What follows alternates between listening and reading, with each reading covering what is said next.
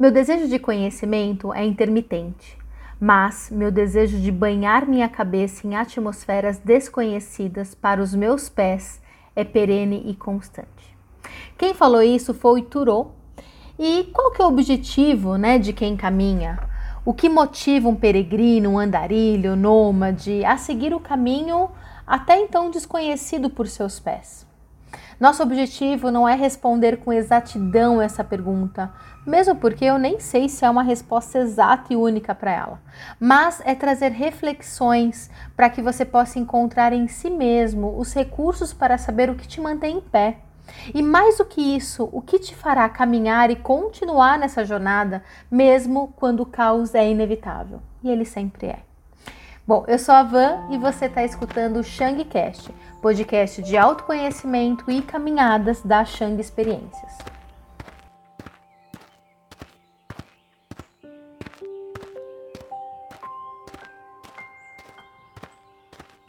Olá, chegamos em mais um episódio e estamos quase no final dessa série.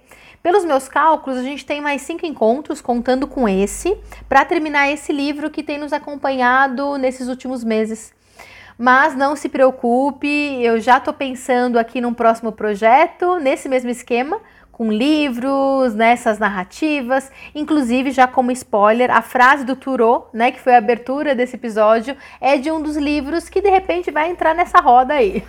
Mas uma coisa por vez, nada está definido, sem muita ansiedade, né, já trazendo a ansiedade para você, mas respira. a gente está aqui ainda e hoje você está escutando o décimo episódio da série Caminhar uma Revolução em que narramos, lemos e analisamos o livro que tem esse mesmo nome, um livro do Adriano Labucci, que foi publicado pela editora Martins Fontes, pelo menos é a edição que eu tenho. Bom, recado de sempre, para não perder o costume, se esse é teu primeiro contato aqui com esse trabalho, aqui com a gente, comece do primeiro episódio, porque a gente está seguindo a sequência do livro e cada fase é importante. Bom, no episódio anterior a gente falou sobre Chatwin né, e a alternativa nômade como sendo o início da história. E hoje a gente vai partir para Benjamin, que é o fim da história. Mas não o fim do livro, tá? Não se preocupe. Antes de começar efetivamente, eu já vou avisar que hoje a gente vai fazer referências de um outro livro que chama Psicologia Ambiental: Conceitos para a Leitura da relação pessoa-ambiente, que é organizado pela Silvia Cavalcante e Gleice Elali, publicado pela editora Vozes. E assim, foi muito louco, eu preciso contar isso, né? Então, abrindo parênteses aqui.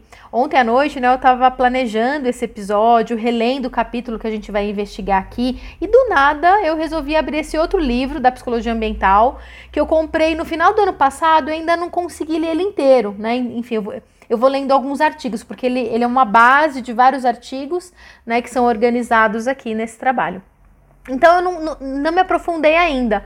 E aí, de repente, eu passei, peguei ele e falei, deixa eu dar uma olhada. E comecei a folhear e caí num artigo que se chama Perambular.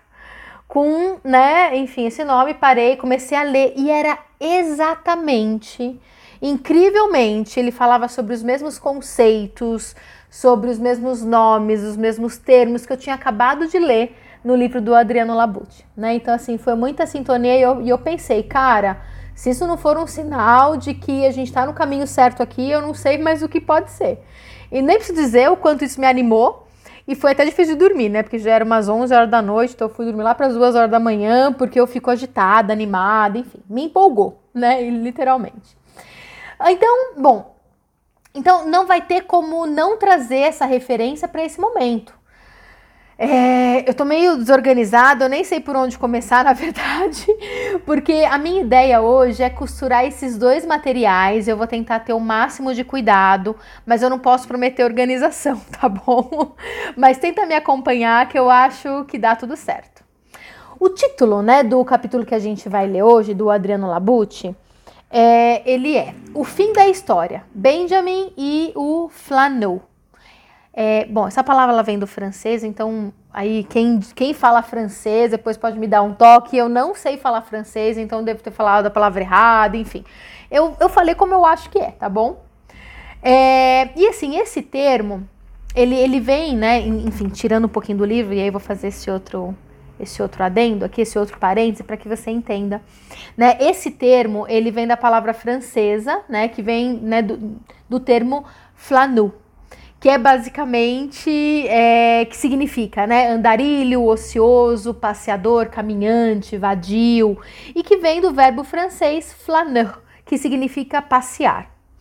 Então, é isso. Originalmente esse termo ele foi inventado pelo Charles Baudelaire, Baudelaire, né? Deve ser assim que se pronuncia. E ele se refere a alguém que, além de observar a cidade, os seus arredores, né? Porque ele, ele tá num contexto ali de Paris, né? Da cidade, né? De Paris. Ele também experimenta a forma mais ampla de um passeio, não só fisicamente, mas também como um pensamento filosófico, que representa uma forma de ver e sentir as coisas, no caso, coisas na cidade.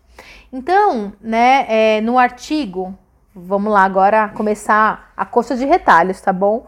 Lá no artigo, então, perambular, e aí é, ele é escrito por três autores: pela Silvia Cavalcante, pela Ada Raquel Teixeira Mourão e pelo Hartmann Gunther. Né? Então ele fala o seguinte, lá num, num, num, conceito, né, já no meio do artigo, fala perambular, vaguear, deambular, zanzar, errar, são verbos sinônimos que designam a ação de andar à toa, sem pressa, sem destino, sem um objetivo específico. Significam o caminhar é, pela fruição e pelo prazer de sentir e vivenciar o espaço e até mesmo nele se perder. No perambular, o processo perceptivo é ressaltado por todos os sentidos. A vista se perde entre múltiplas imagens sem se fixar, o corpo se move lentamente, se deixando levar pela embriaguez das sensações. A paisagem é construída de pura vida. Essa aqui é uma referência do Hofmannsthal, Manschau, né? Vou, vou ler de novo. Hofmannsthal, que foi escrito, né, que está dentro de, um, de uma citação do Benjamin de 2009. Perambular é, portanto, entre aspas, sair quando nada nos obriga a fazê-lo e seguir nossa inspiração como se o simples fato de virar à direita ou à esquerda já constituísse um ato essencialmente poético. Esse aqui é um outro termo, né? É um outro trecho que também está né, né, no mesmo artigo do Benjamin, do Eduard Edmund Jalux. É o caminhar por caminhar, sem pressa para chegar de um lugar ao outro, mas com o objetivo de observar e questionar a paisagem urbana, as ruas, as vielas, as esquinas escondidas e becos e tudo aquilo que está ali para ser observado. E também, já trazendo aqui um pouco do conceito da psicologia ambiental, ser também observado. Afinal, você que caminha que passa também faz parte da paisagem. Muda o meio, assim como o meio te muda. Então, a gente pode dizer que há uma relação entre o fora e o dentro, e não é uma relação simples, mas uma relação capaz de transformar, de transcender. Então é muito bonito, muito profundo isso, porque se a gente for capaz de se colocar no meio com essa intenção, como inteiros, né, nesse ato, nós vamos sentir e de repente permitir que a cidade ou onde quer que a gente passe se faça em nós da mesma maneira, da mesma forma como nós também nos fazemos por meio desse espaço, né? Então é aquele negócio. Tem, separa... tem sim, né, uma separação entre eu e o mundo, mas nem tanto assim. A gente se, se, se separa para a gente poder de novo se conectar, se encontrar sem anulação sabendo o que é o eu, o que é o outro, mas nessa junção. Então, no episódio de hoje, a gente vai se aprofundar bastante nesses conceitos e também mais próximos né, da nossa realidade diária. Pois, a não ser que você vive numa zona totalmente rural, né, ou então que você seja um nômade que abandonou tudo para viver em uma cabana no meio do mato, nós somos caminhantes e viventes nos centros urbanos na maior parte do tempo. E a gente então não pode ignorar essa nossa relação entre cidade e indivíduo. É, bom, a gente nem começou a leitura efetivamente aqui do Adriano Labute, né? E de repente a gente vai ter que rever aqueles cinco episódios restantes, né? Que eu falei no comecinho, porque se eu começar a fugir muito desse programado, vai ser mais. Mas tudo bem, vai ser o que precisa ser. Então a gente não vai perder nada, tá? Então eu prefiro às vezes ir mais devagarzinho, mas se aprofundar em tudo isso que eu acho que é importante, que eu tô sentindo aqui que tem que vir. Mas vamos lá então pro Adriano. Ele começa assim, né, o capítulo. Se o nômade de Chetwin está no começo da história, o Flanu de Benjamin está no fim da história. Foi Antônio Guinoli quem deu essa definição e relacionou os dois ao se perguntar. Citação. Pode-se substituir as imagens da estepe do de, do, e do desperto pelo espaço da metrópole? Quando Benjamin elegeu Paris como a pátria do Flanu, imaginou que a caminhada tivesse ainda o inconfundível estilo do pensamento e que os passos e as ideias vagassem sem destino, como se estivessem abandonados à secreta condução do acaso. O cenário de uma filosofia urbana ainda era possível. Assim, não foi mais, pelo menos para Chatwin.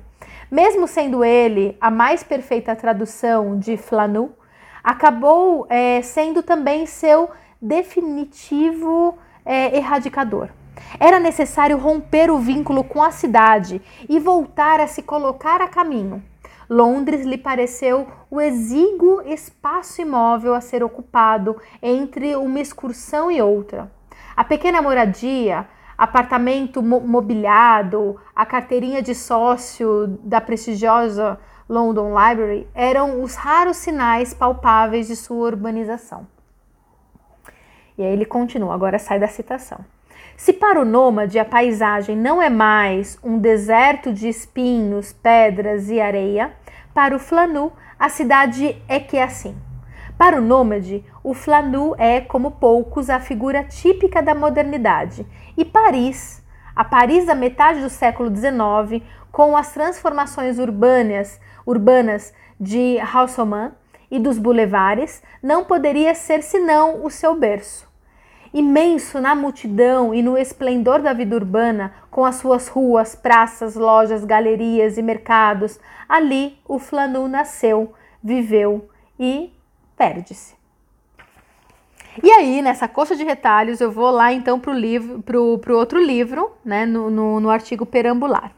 Ele fala o seguinte: a ideia do perambular encontra sua raiz no nomadismo humano, tão antigas quanto deslocar-se num espaço para caçar ou para seguir o rebanho.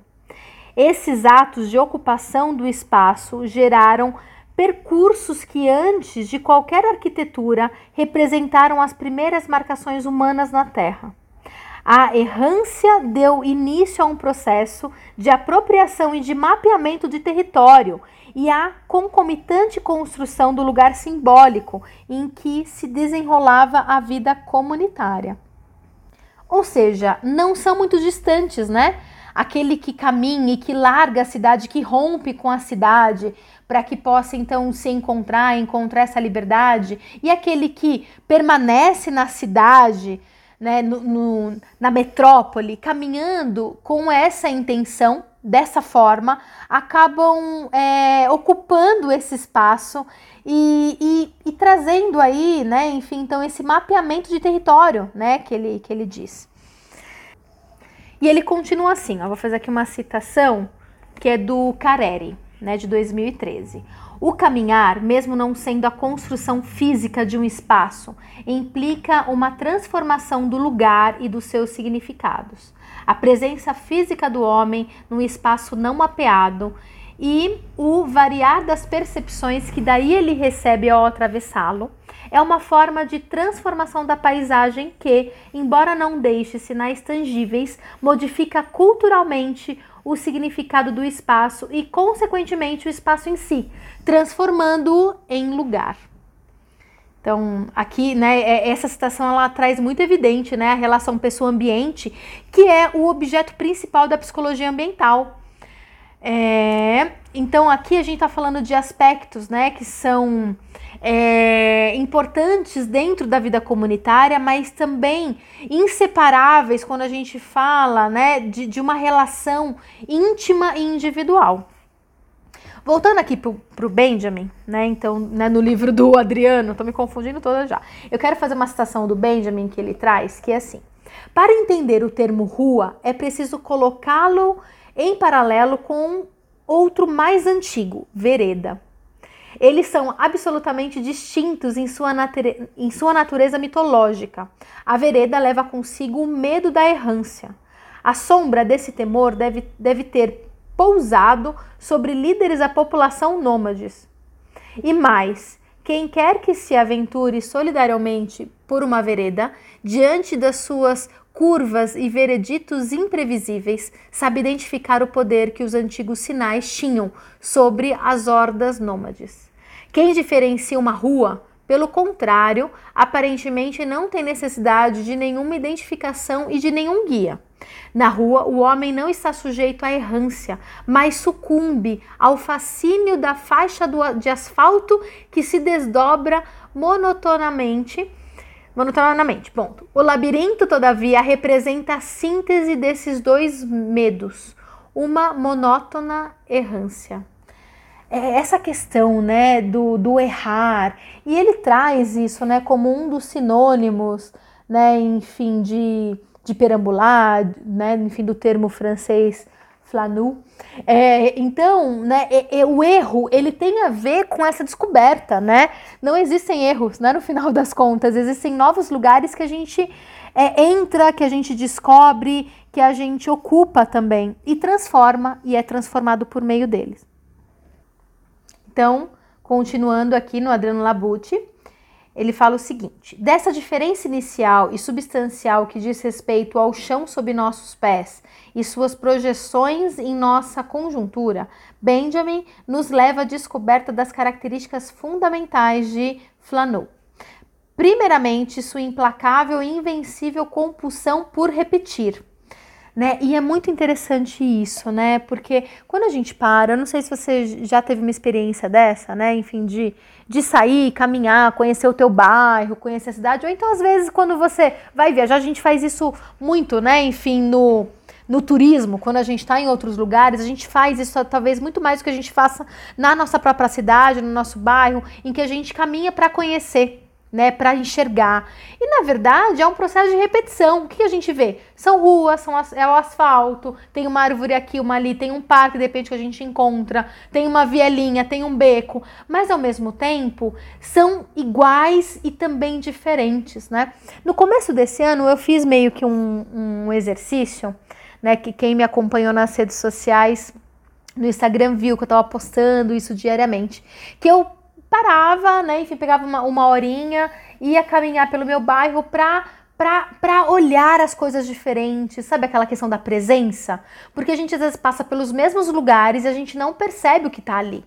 Então é uma forma, né, quando a gente vai com essa presença, né, com essa intenção, a gente enxerga e a gente percebe que tem uma repetição que não é uma repetição, né? Então assim, a repetição é quando a gente não está na consciência de. Bom, mas aí ele continua aqui, ó. O estudioso jamais acaba de aprender. O jogador nunca tem o suficiente. Para o Flanneau, existe sempre algo por ver, que é isso que eu estava falando, né? Aí já aparece a inclinação patológica, mas a pergunta é: nessa obsessão de ter sempre algo para ver, o que estimula, o que procura o Flanneau? Ele é estimulado e procura por alguma coisa completamente diferente do que estimulava e procurava o nômade no seu deslocamento. O novo. Sua meta é o novo.